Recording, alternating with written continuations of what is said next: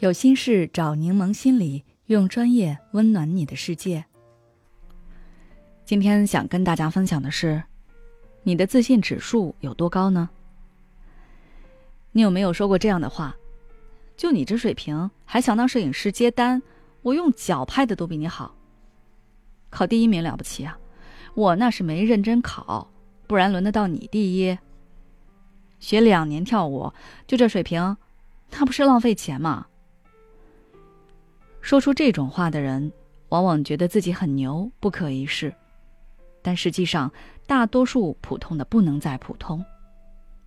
可见，这些人对自己产生了认知偏差。他们常常高估自己的能力，认为自己比实际表现得更优秀，所以在评价自己时显得盲目自信，看不起别人。在别人眼里，他们很无知。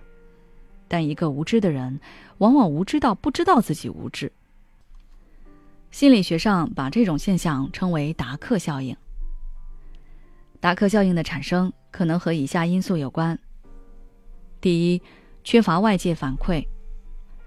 当你完成一个任务后，没有外界反馈，没有途径验证自己的能力时，自我感觉良好，就容易对自己的能力产生误判，高估自己的表现。比如，你写了一篇书法，觉得笔走龙蛇，看上去很有大家风范，但在专业人士眼里很稚嫩，甚至漏洞百出，连作品都称不上。第二，确认偏见。人们有时候只相信自己愿意相信的，只接受那些支持他们自身看法的信息，看到与自己观点相矛盾的信息，直接忽视或拒绝。这种偏见会导致他们过分自信，因为他们只看到了支持他们观点的证据。比如，你觉得自己很漂亮，把自拍发到网上，一旦有不好的评价，你都认为是对方嫉妒你的美貌，只看那些夸你的评论。久而久之，你更加笃信自己是漂亮的。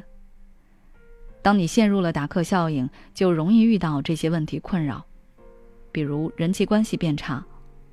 想象一下，你总是觉得自己很牛，习惯贬低别人，别人会待见你吗？如果你与别人老是产生冲突，自然很难有好人缘。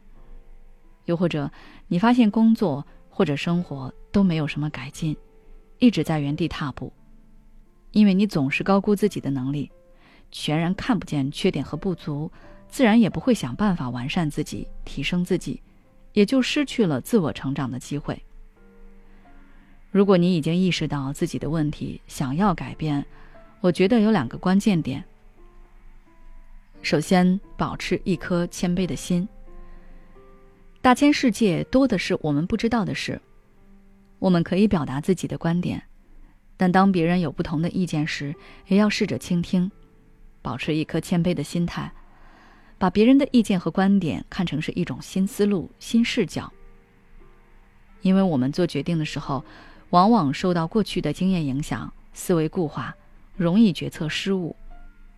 比如，你牵头一个新项目，你觉得自己经验丰富，能完美应对，对同事的善意提醒置若罔闻，最终可能就会导致项目失败。而别人的建议或许能弥补你自身想法的不足。其次，主动寻求反馈。我们总觉得自己很了解自己。但有时候，别人对我们的评价跟我们自己认为的完全不一样，所以我们不能一味的相信自己。有些时候，我们有必要多听听别人的反馈。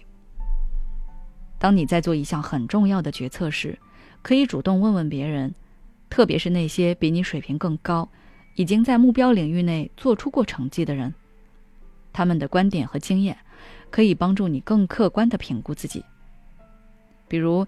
你想要自媒体创业，按自己的想法买了一堆设备，结果钱花了，还没效果。而有过经验的人会告诉你，用最简单的设备先拍起来，有起色后再慢慢添置设备，提升作品品质，这样就能够少走一些弯路了。自信不是坏事，但盲目自信就不可取了。